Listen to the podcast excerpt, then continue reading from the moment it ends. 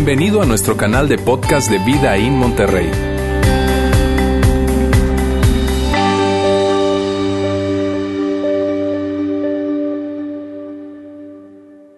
Vamos a entrar al mensaje y, miren amigos, estamos ya prácticamente eh, cerrando la serie, estamos en la cuarta parte de esta serie llamada Límites, donde hemos hablado acerca de esta idea de cómo aprender a decir que sí, y cómo aprender, especialmente, me atrevería a decir, yo, yo soy uno de ellos, cómo aprender a decir que no. Porque cuando no hacemos eso, cuando tú y yo no, no, no, entendemos qué es lo que está dentro de nuestro círculo de responsabilidad, de aquellas cosas que tú y yo somos responsables, cuando no entendemos eso, entonces nuestra vida se sale de control.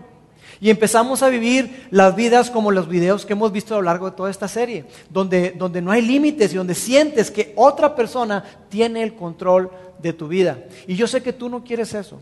Y yo tampoco quiero eso para mí. Y por eso fue que decidimos hacer esta serie. Porque pensamos que es sumamente relevante que todos nosotros aprendamos un gran principio, que es lo que está detrás, y quiero compartirlo contigo. Es que tenemos que definir de qué somos responsables y de qué no. Porque ese es un requisito para vivir una gran vida y tener relaciones saludables. Mira, si tú quieres tener estas dos cosas, una gran vida y relaciones saludables, tú necesitas entender y, poder abrazar este concepto de, saber de qué eres responsable y de qué no. Y sobre eso hemos estado hablando en las últimas semanas y hemos hecho una pregunta que es una pregunta clave y es esta. ¿Cuáles son las cosas que están dentro de mi círculo de responsabilidad? Hablamos, ahorita vamos a colocar la imagen de, un círculo de responsabilidad mío, de otras personas e incluso de Dios. Y puede que, que tú hoy estés acá y que tú batalles, tengas dificultad para abrazar toda esta idea, todo este concepto de Dios, y está bien, yo, lo entiendo y quiero decirte de verdad gracias, muchas, muchas gracias por estar en este lugar, porque eh, eh, nos sentimos honrados de que estés con nosotros. Pero estarás de acuerdo conmigo, más allá de si tú crees o no crees, estarás de acuerdo conmigo en que hay cosas que están en tu círculo de responsabilidad, hay cosas que caen en el círculo de responsabilidad de alguien más, y hay otras cosas que no caen en ninguno de los dos círculos. Bueno, eso que no cae en ninguno de los dos círculos es la providencia o tú le puedes llamar suerte o como tú quieras. Nosotros decimos que esa es la responsabilidad de Dios. Entonces hemos estado hablando a lo largo de estas semanas acerca de qué es o cuál es nuestro círculo de responsabilidad, qué es lo que está dentro de nuestro círculo de responsabilidad. Eso lo hemos visto las semanas anteriores. Y, mira, si tú no has venido, eh, eh, no has tenido oportunidad de escuchar los mensajes o ver los mensajes, yo quiero recomendarte que lo hagas en nuestra página web que aparece aquí, vidainmty.org diagonal mensajes. Ahí tú puedes ver los mensajes de esta serie y muchos otros. O si tú eres una persona que dice, mira, yo soy más de, eso de, de, pues de escuchar, ver así como que no, no tanto, pero a lo mejor ahí en el camino a la oficina o en el gimnasio, o a lo mejor incluso se me hace más fácil de compartir, no sé, tú puedes también escucharlo en nuestro canal de podcast, tú puedes buscar ahí Vida in Monterrey. Eh, y ahí está nuestro canal de podcast para, Android, para en Spotify también, o para, para eh, eh, sistema de, de iPhone. Ahí están todos los audios, no solamente esta serie, sino todos los mensajes desde que nosotros comenzamos como iglesia allá en febrero del 2014. Ahí están todos los mensajes. Y, mira, si tú quieres saber un poco más acerca de todo este concepto, toda esta idea que hemos venido hablando acerca de límites, que es súper interesante, yo quiero recomendarte algo. Si tú quieres ver cómo se ven los límites eh, eh, en tu vida personal, cómo se ven tus límites en las amistades, en tus relaciones, en tus finanzas, en tu salud, en tus emociones, si tú quieres saber más acerca de este concepto de límites, yo quiero recomendarte que tú puedas adquirir el libro que aquí está. Es un libro escrito por el doctor Henry Cloud y John Townsend.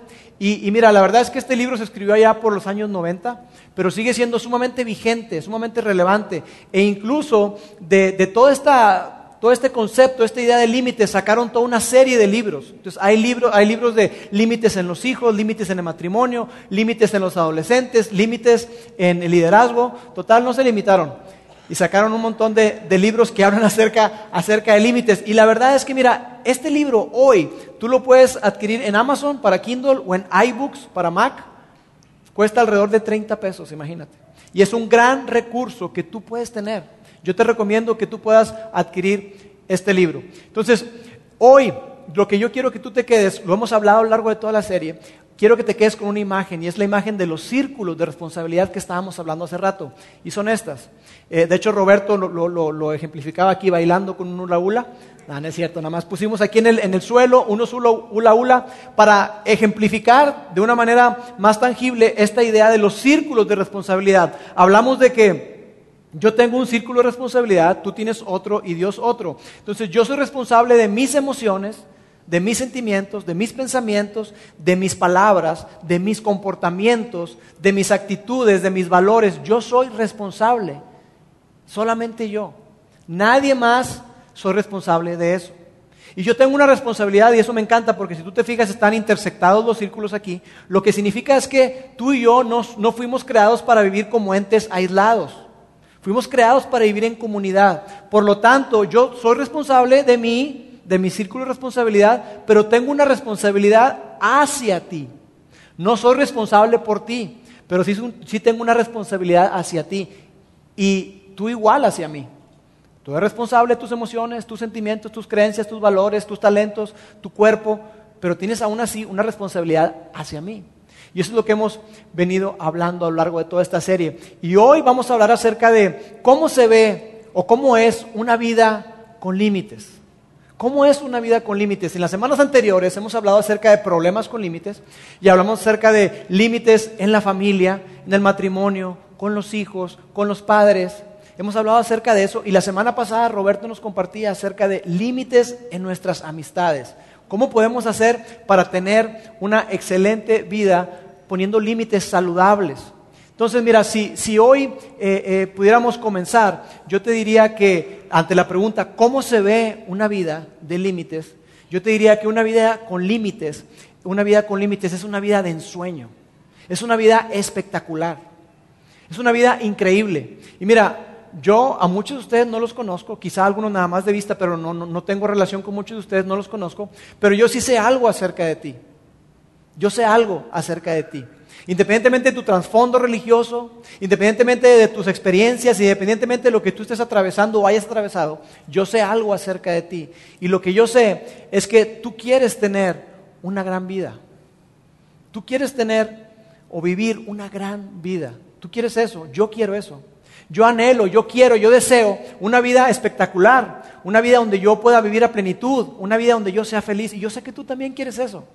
Todos nosotros queremos eso. Y aunque lo creas o no, aunque quizá te cueste trabajo entender y abrazar esa idea, yo quiero que sepas que Dios también lo quiere. Dios quiere darte esa vida. Dios quiere darte una vida espectacular. Más allá, quizá tú puedas pensar, mira, no, la verdad es que yo a Dios lo veo como ese policía cósmico que está ahí nada más vigilándome, viendo cuando me equivoco y entonces, haz, me castiga. Pero Dios no, no es así. Dios quiere darte la clase de vida que tú quieres. Y me atrevería a decir algo más. Dios quiere darte incluso una vida mucho más grande, mucho más eh, eh, aprovechable, una vida mucho más feliz de la que tú te imaginas. Porque Dios es un Dios amoroso, porque Dios te ama como nadie, porque Dios te conoce como nadie y Dios quiere lo mejor para ti. Tú, tú y yo podemos tener esa certeza de que Dios quiere que tú y yo tengamos una vida de plenitud, una vida espectacular. Y, sabes, me encanta porque Jesús también habló acerca de eso. Jesús habló acerca de, de, que Dios quiere darnos una gran vida, que Él quiere darnos una gran vida. En una ocasión que estaba hablando con sus discípulos, con sus seguidores, les estaba enseñando y les estaba también diciendo acerca de cuál era la razón y el propósito por el cual Él había venido a la tierra. Y Juan, que fue uno de los biógrafos de Jesús, en el capítulo 10, un, un texto muy conocido, dice así, mi propósito es darles una vida plena y una vida abundante. En otras versiones dice, yo he venido para que ustedes tengan vida y la tengan en abundancia. Esa es la razón de ser, esa es la razón por la cual eh, Jesús vino, el propósito. Jesús quiere darte a ti una vida plena y una vida abundante. Pero esta vida plena, esta vida abundante, esta vida espectacular, esta vida soñada, está conectada con una, una necesidad fundamental de todo ser humano. Independientemente del país, independientemente de la religión, independientemente de la cultura, todo ser humano tenemos una gran necesidad y es esta. Tenemos la necesidad de pertenecer. Tú y yo tenemos la necesidad de ser parte de una relación de tener un hogar emocional, de tener un hogar espiritual. Tú y yo, dentro del corazón, tenemos esa necesidad. Y mientras no eh, eh, satisfagamos esa necesidad, será imposible que tú y yo podamos colocar límites saludables. Pero ¿sabes qué pasa? Que tú y yo tenemos esta necesidad de pertenencia, pero lo que tú y yo naturalmente hacemos es que nos aislamos. Especialmente cuando estamos atravesando situaciones difíciles. Nuestra tendencia natural, la tuya y la mía, es aislarnos. Mira, yo recuerdo hace, hace poco estaba hablando con un amigo que, aprecio mucho, tenía tiempo de no ver y él me estaba contando algo, muy difícil que estaba atravesando en, su matrimonio, con sus hijos, una situación muy, muy complicada. Y entonces yo, yo me acercaba con él y le digo, ¿y, y por, qué no, por qué no viniste conmigo? ¿Por qué no, por qué no platicaste? No, pues no, no sé. Entonces yo le dije, bueno, ok, no viniste conmigo, pero ¿quién, ¿con quién más has hablado de esto? No, nadie. ¿Cómo que nadie? No. Entonces yo le dije, oye, yo te voy a pedir un favor. Yo te voy a pedir, por favor, que no atravieses eso solo, porque tú todavía sigues en el proceso. No atravieses eso solo. Porque aislarnos es la peor opción que tú y yo podemos elegir. Aislarnos nos aleja de lo que tú y yo soñamos. Aislarnos y estar solos nos va a alejar de la vida que tú anhelas, de la vida que tú quieres, de la vida que Dios quiere darte. ¿Por qué? Porque tú y yo fuimos creados para vivir en comunidad. Fuimos creados para estar en una relación.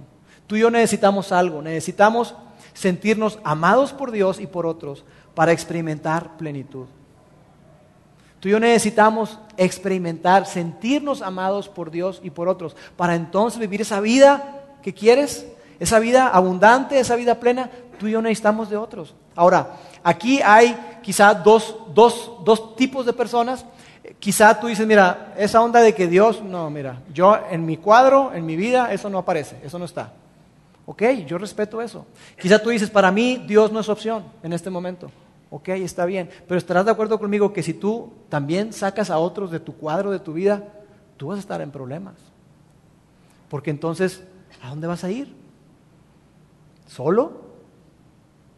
Tomamos las peores decisiones. Ves cosas que, no tienes a quien te ayude a, ver, a ver las cosas de una perspectiva diferente. Quizás eres tú.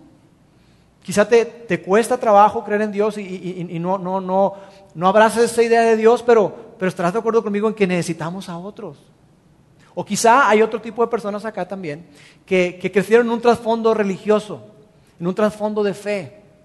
Y la tendencia natural de, de una persona que toda la vida ha estado en la iglesia o en un trasfondo de fe, en muchas ocasiones, y yo me declaro culpable de eso, es pensar lo siguiente. Dios y yo somos suficientes. Yo no necesito a otros. Yo contarle a otros mis cosas, no, hombre. No, yo solo. Para eso tengo a Dios. Y mira, te quiero decir algo con mucho respeto y con mucho amor. Dios y tú no son suficientes. Dios y tú no son suficientes. Dios y tú y el cuerpo de Cristo, la iglesia. Dios y tú y otras personas que te puedan apoyar, que te escuchen, que te amen, a pesar de cualquier cosa, Dios, tú y otras personas son suficientes. Pero tú solo, con Dios, no funciona. ¿Pero por qué dices eso, Lauro? Porque son principios que Dios estableció.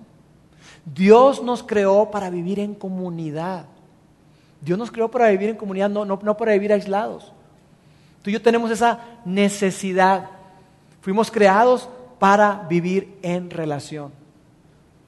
Tú y yo tenemos que estar muy conscientes de que necesitamos de Dios y necesitamos de otros. Entonces, será imposible que tú desarrolles límites cuando este fundamento relacional no está presente o cuando este, o cuando este fundamento relacional está roto, cuando no está funcionando bien, cuando es disfuncional, será muy difícil que tú puedas colocar límites. ¿Por qué?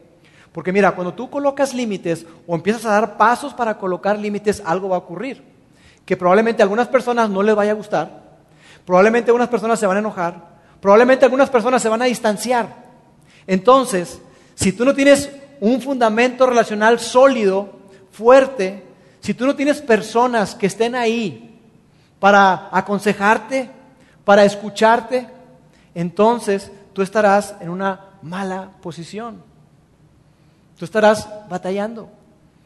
Tú estarás eh, eh, en problemas realmente. Tú y yo necesitamos de otras personas. Personas que, que mira, si, si, tú eres casado, tú necesitas tener a tu alrededor una red de apoyo, un grupo de personas que te ayuden, que te escuchen y que te digan la verdad. Que te digan no solamente lo que tú quieres escuchar, a todo mundo nos encanta, ¿no es cierto? Que nos digan lo que queremos escuchar, pero un verdadero amigo, una persona que te ama y quiere lo mejor para ti, es una persona que te va a decir incluso cosas que son incómodas. Y te va a decir, ¿sabes qué? Yo estoy viendo esto en tu vida y esto en tu vida y esto en tu vida. Y te va a decir, yo aquí estoy, aquí estoy, no, no te estoy diciendo para juzgarte, para decir, oye, qué mal estás, sino aquí estoy, quiero ayudarte, quiero apoyarte pero te va a decir no lo que quieres escuchar, sino lo que tú necesitas escuchar. Es una persona que te va a extender gracia y te va a extender verdad. Porque nos encanta la gracia, pero esta persona te va a decir, sí, aquí estoy, aquí está mi mano, aquí está mi apoyo, pero esta es la verdad. Y tú no estás viendo toda esta parte del cuadro, tú solamente estás viendo este pedacito. Tú necesitas ver todo esto. Y me encanta porque Jesús habló acerca de esto de la necesidad de estar conectados, de la necesidad de tener vínculos fuertes, de tener relaciones saludables, de tener relaciones muy fuertes, red de apoyo, personas que nos ayuden, que nos impulsen. Y Jesús estaba en, una, en, una, en un momento difícil, muy difícil en su vida, quizá la noche más famosa en la vida de Jesús, que ha sido ejemplificada, que ha sido pintada en un montón de cuadros, de esculturas, de muchas formas. Estoy hablando de la última cena. En ese momento, Jesús, eh, dicen los biógrafos de Jesús, los que narraron eso, que fueron testigos oculares, dicen que, que Jesús se dio cuenta de algo. Y me encanta.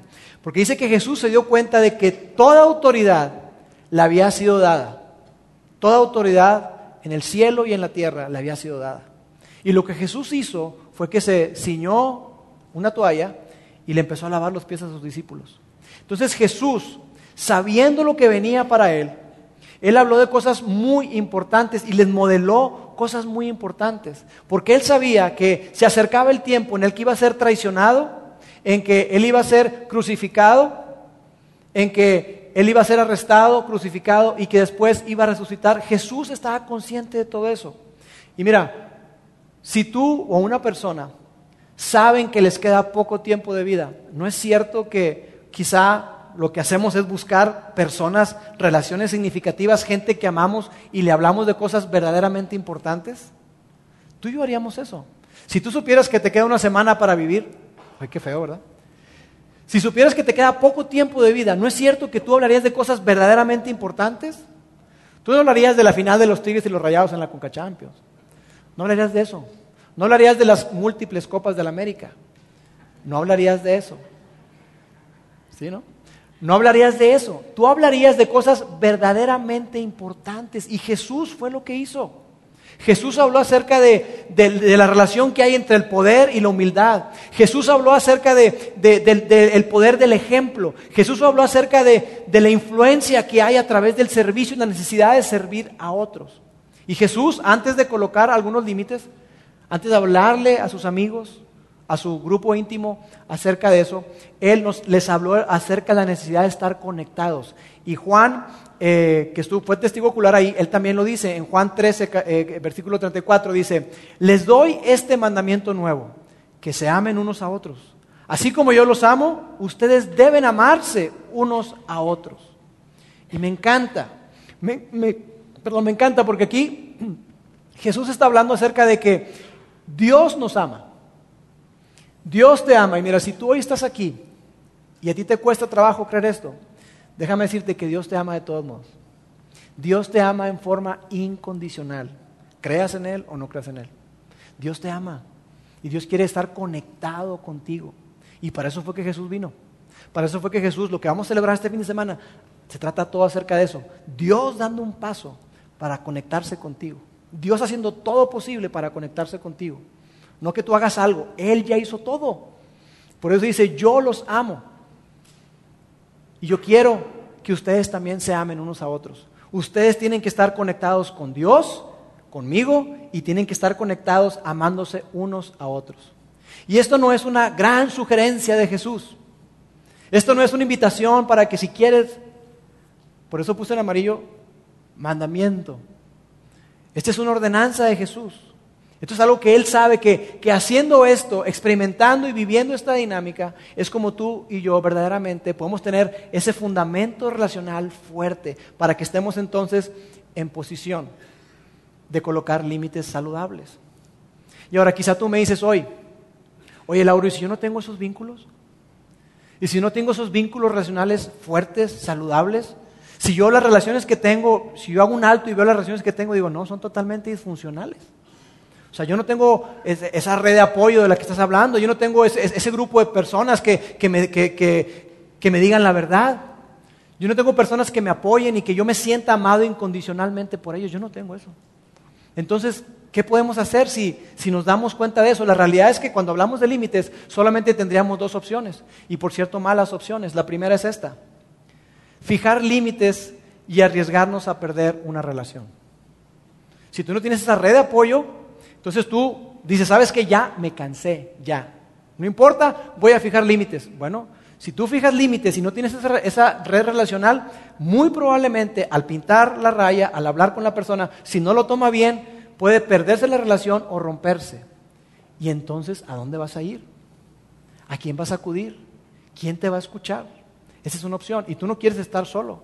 Porque no es cierto que, que las cosas se disfrutan mejor estando en compañía acontecimientos importantes como una boda, como el nacimiento de un hijo, ¿no es cierto que, las disfrutamos más acompañados? Y esos momentos durísimos, como la muerte de un ser querido en un funeral, imagínate experimentar un funeral solo, totalmente solo. Tú y yo necesitamos de esas personas, necesitamos de ese vínculo fuerte. Y por eso si no lo tenemos, esta opción es malísima. Porque, ok, se rompe la relación, pero no tengo nadie. Y la otra opción que tenemos es no fijar límites porque tengo miedo, porque qué va a pasar, porque se va a romper la relación y me voy a quedar solo. Bueno, entonces tú seguirás cautivo de los deseos de otros. Entonces está el caso de una, de una mujer, por ejemplo, una esposa, que su esposo le está siendo infiel y ella tiene miedo. Ella tiene miedo, que es que, es que ¿qué voy a hacer? ¿A quién voy a recurrir? No voy a poder sacar a los niños solos, yo solita adelante, no, no, ¿qué voy a hacer? Entonces no fija límites, sigue adelante y es presa, es víctima de la infidelidad de su marido. O que de una mamá que, que tiene a, a, su hijo que está atrapado, enganchado en, en, adicciones, en alcohol, en drogas o lo que sea. Y que, y que ese hijo no, no, no acepta su responsabilidad, no madura. Y ese muchacho piensa que, que la casa es un hotel, donde ahí tiene ropa limpia, tiene una cama, tiene una regadera con agua caliente, pero él no asume ninguna responsabilidad. Pero la mamá tiene miedo. Tiene miedo, no es que, ¿qué voy a hacer? Entonces no fija límites y sigue enredada, sigue cautiva, pensando que qué va a pasar con mi hijo. Y es que se va a perder mi hijo, lo voy a perder a mi hijo. Y déjame decirte algo, la realidad es que las decisiones de tus hijos son de ellos. Eso no está en tu círculo de responsabilidad, está en el de ellos. Y las consecuencias deben de ser de ellos. Pero lo que tú y yo muchas veces hacemos es que estamos compartiendo las consecuencias o incluso los que asumimos las consecuencias somos nosotros en lugar de los hijos. Y eso no es saludable. Esa no es la manera en que Dios quiere que vivamos. Sin relación, sin relaciones fuertes, los límites no funcionan. Aquí lo acabamos de ver. Entonces quiero que, que nos quede claro esto. No intentes, si tú no tienes relaciones fuertes, no intentes poner límites hasta que tengas vínculos profundos con Dios y con otras personas. Pero entonces no, no voy a colocar límites. Sí, sí vas a colocarlos. Pero tienes que ser intencional en trabajar para que tú, si tú hoy te das cuenta que no tienes esos vínculos relacionales fuertes, que si viene una crisis en tu matrimonio, que si viene una crisis con tus hijos, tú no tienes con, a, a nadie con quien ir, si tú no tienes a nadie que te aconseje, que te escucha, estarás en dificultades para colocar límites. Por eso dicen, no intentes poner límites hasta que tú desarrolles, hasta que tengas vínculos profundos con Dios primeramente y con otras personas. Porque ese es el requisito fundamental para poder tú y yo colocar límites. Necesitamos conexión, necesitamos relaciones profundas con Dios y con otras personas. Muy bien, habiendo, dicho eso, quiero compartir contigo algunos, algunos tips, algunas ideas que te pueden ayudar para establecer límites. El primero de ellos, habla desde el yo. Mira, hablar desde el yo es muy importante porque nos ayuda a adueñarnos de nuestro círculo de responsabilidad, de nuestras emociones, de aquellas cosas que valoramos de nuestras creencias. Hablar desde el yo es muy poderoso porque muchas veces decimos, no, si yo soy dueño, pero no lo expresamos. Y la persona no lo entiende así. Y usamos frases erróneas, frases equivocadas, como por ejemplo, si yo quiero que mi hijo hable de tal manera o que no hable de tal manera, yo a veces cometemos el error de decir, oye hijo, no está bien que hablemos de esa manera. Oye hijo, no debemos comportarnos así. ¿No debemos o no debe? No debes comportarte así. No me gusta que hables de esta manera. No quiero, es yo. Es decir, ¿sabes qué? Mira, yo como tu papá he decidido lo siguiente, que mientras tú me sigas faltando al respeto, mientras tú no hagas tu tarea, mientras tú llegues tarde, mientras tú ponle lo que tú quieras, tu mamá y yo hemos decidido que entonces tú no vas a tener permiso para ir a tal o cual lugar. Tu mamá y yo hemos decidido que entonces no vas esa consola que te quieres comprar, no te vamos a dar dinero para que te la compres. Yo he decidido. Pero ¿qué hacemos tú y yo? No es que tú hiciste que me enojara. Es que es tu culpa. Por tu culpa hice esto, por tu culpa lo otro. No, no, no, no, no, no. Acuérdate, no es la culpa de él. Es tu responsabilidad. Tú no puedes controlar tus circunstancias, pero sí puedes controlar cómo reaccionas ante ellas. Tú sí puedes controlar qué actitud tienes ante la vida, ante lo que la vida te da, ¿verdad? Que dice que te da limones, haz limonada. Tú tienes el control de eso, eso está dentro de tu círculo de responsabilidad. Hablar desde el yo nos ayuda a tener conciencia y a adueñarnos de eso. La segunda cosa, no des tantas explicaciones. No demos tantas explicaciones. Y mira, aquí puse la palabra tantas, porque no quiere decir que no des explicaciones y punto. Y si les gusta bien y si no, no.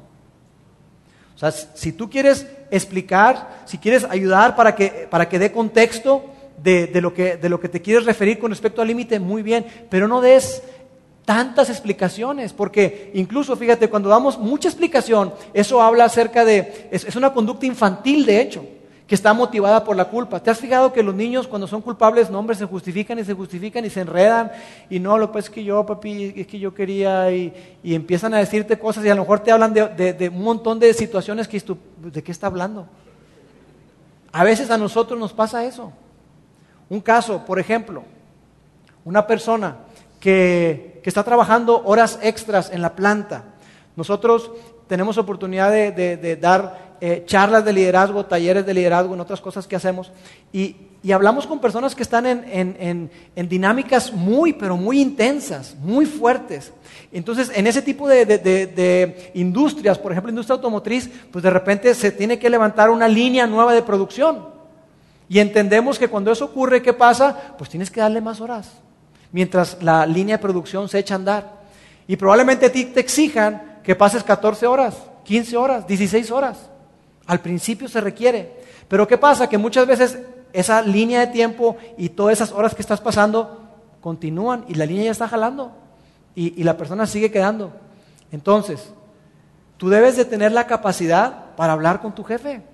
Y para decirle, ¿sabes qué? Mira, en aquella época, hace dos meses, hace tres meses que estábamos lanzando la línea, por supuesto que sí, yo recuerdo, y tú sabes que tengo la camiseta puesta, pero yo quiero decirte que, yo no voy a poder continuar con ese ritmo. Yo no voy a poder continuar con ese ritmo. Y lo dices. Pero si das demasiadas explicaciones, no, es que mira, lo que pasa es que en mi casa, y es que mis hijos, y es que el torneo de fútbol, y que...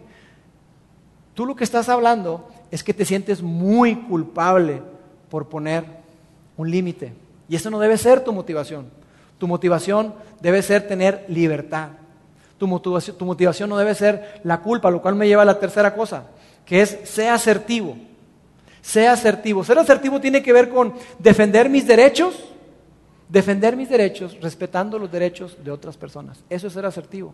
Ser, ser, asertivo tiene que ver con una combinación de entender el sentimiento que mi decisión puede provocar en otra persona, pero siempre con la conciencia de que la emoción, el sentimiento es de él o es de ella.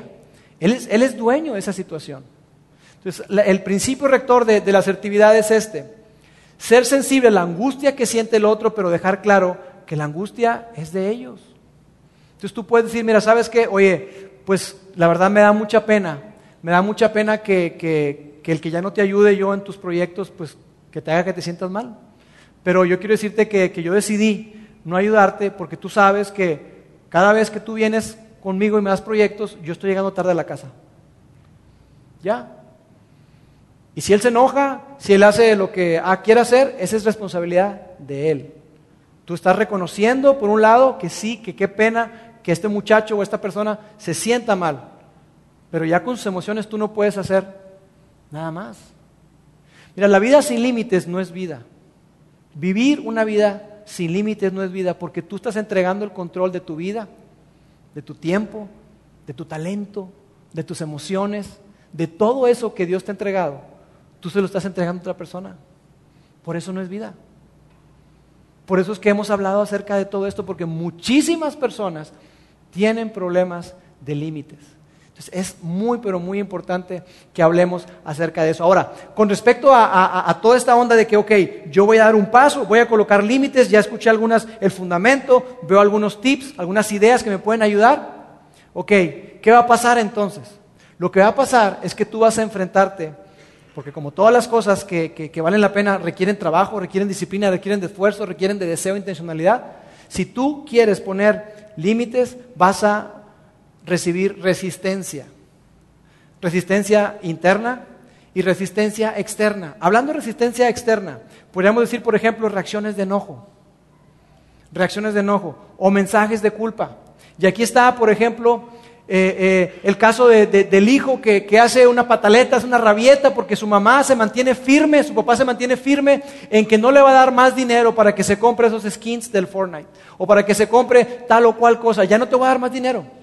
No, pero y se pone y, y patalea y brinca y avienta y tu tendencia natural y la mía, ¿sabes cuál es? Ceder.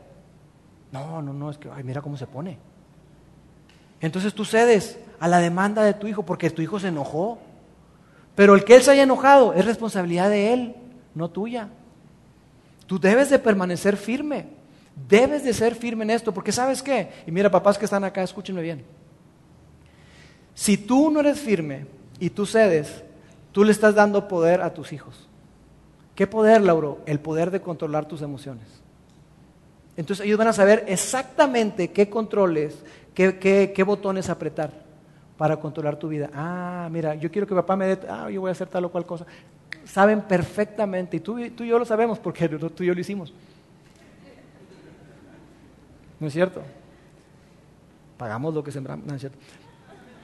Reacciones de enojo, mensajes de culpa, y ahí está la situación del papá, ya con hijos adultos, que manda mensajitos por el WhatsApp y te hace sentir súper mal. Oye, entonces no van a venir. No van a a la casa. Oye, papi, pero si te acabamos de ver el domingo es martes. Por eso, pero pues luego. No, desde te casaste con esa mujer y ya no te veo.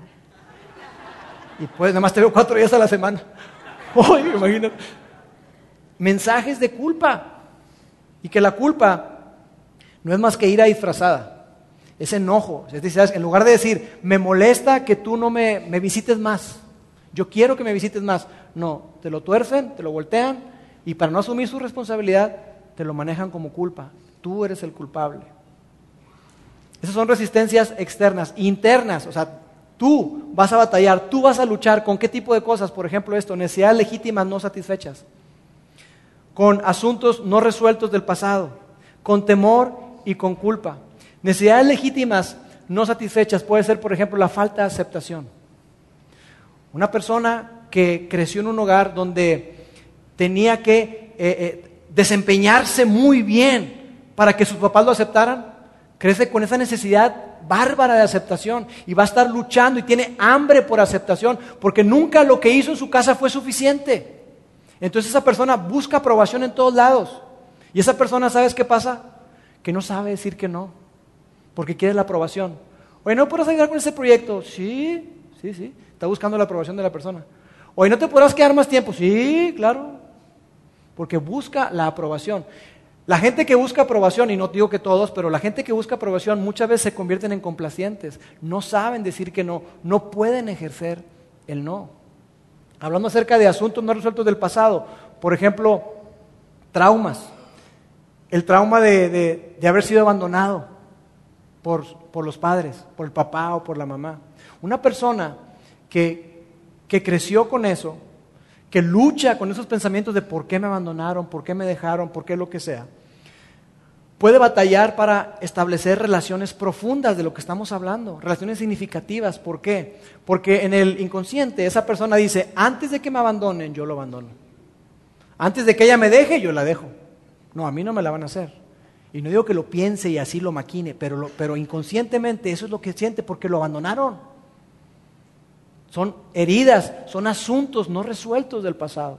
Una persona que, que, fue abusada emocionalmente o sexualmente o de otra índole, una persona que fue abusada, es una persona que, que incluso los psicólogos dicen que desarrolla el síndrome de indefensión adquirida.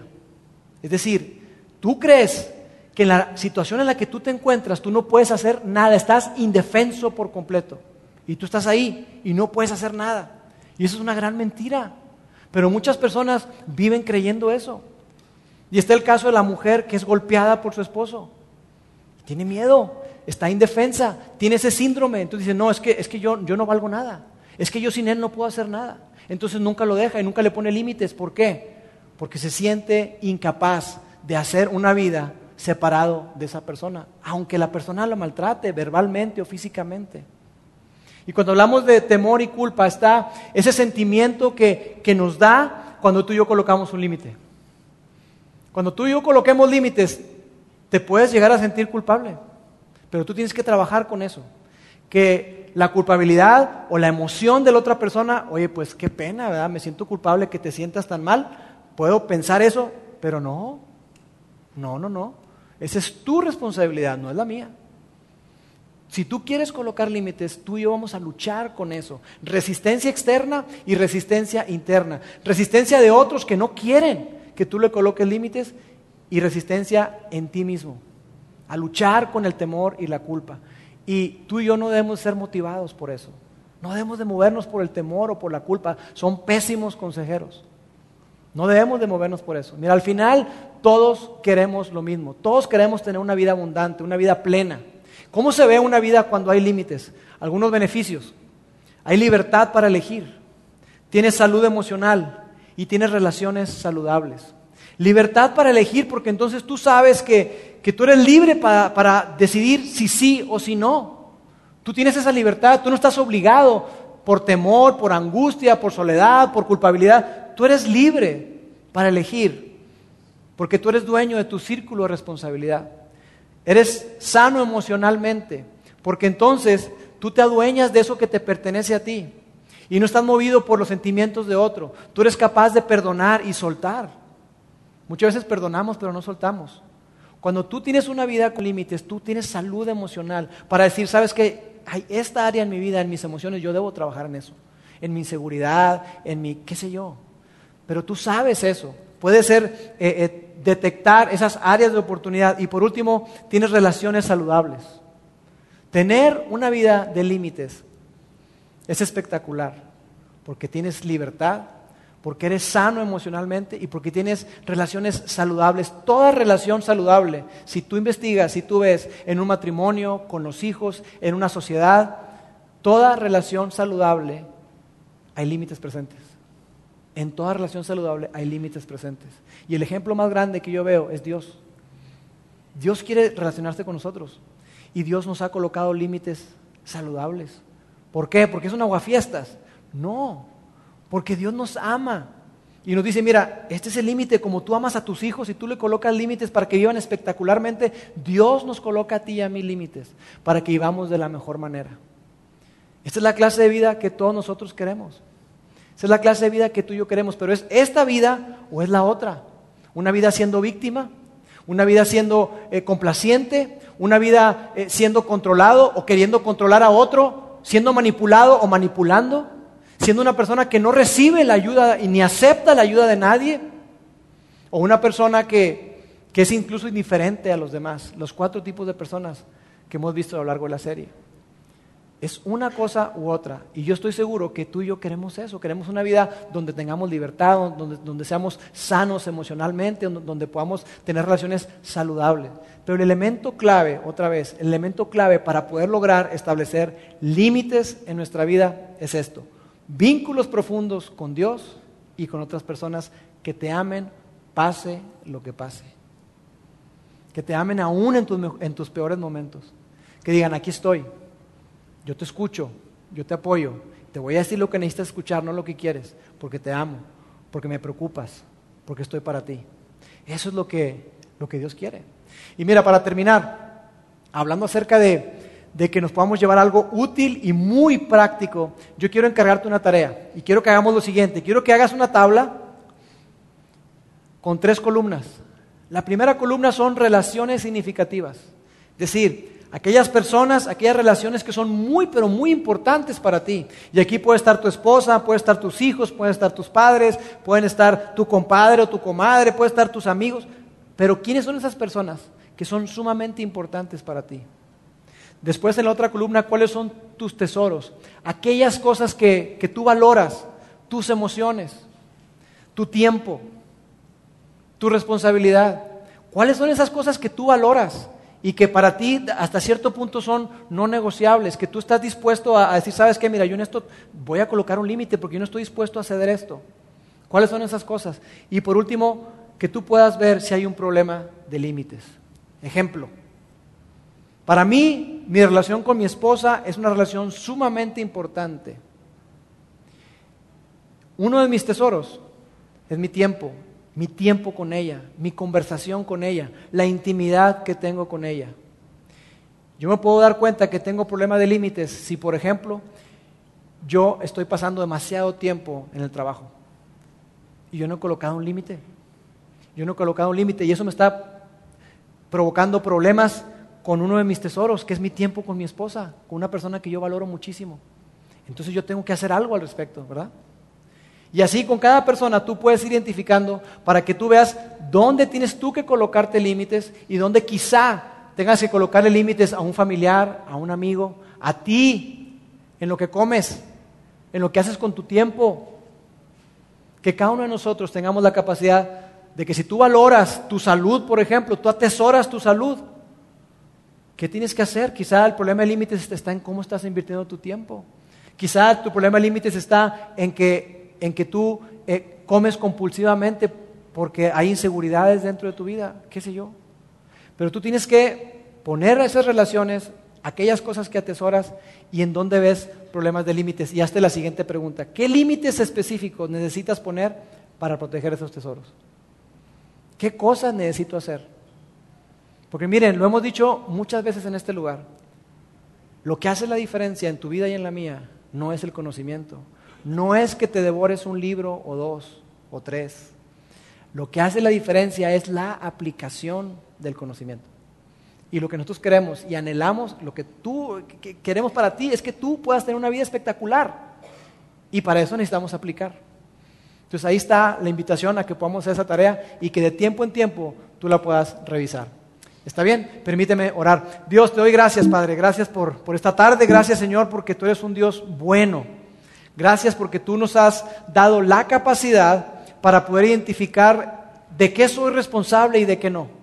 Te doy muchas gracias, Dios, porque tú has establecido límites claros para nuestra vida, para que podamos tener la vida abundante y plena que Jesús, tu Hijo, nos prometió. Te damos gracias, Dios, por cada persona que está en este lugar. Y yo te pido que nos des la valentía y la sabiduría para poder aplicar todo lo que hemos aprendido a lo largo de esta serie. Te amamos Dios, en el nombre de Jesús. Amén. Gracias por haber escuchado este podcast de Vida en Monterrey. Si deseas escuchar estos mensajes en vivo, te invitamos a que nos acompañes todos los domingos a nuestro auditorio. Para más información sobre nuestra ubicación y horarios, entra a vidainmty.org o síguenos en nuestras redes sociales como Facebook, Twitter e Instagram. Nos vemos la próxima semana.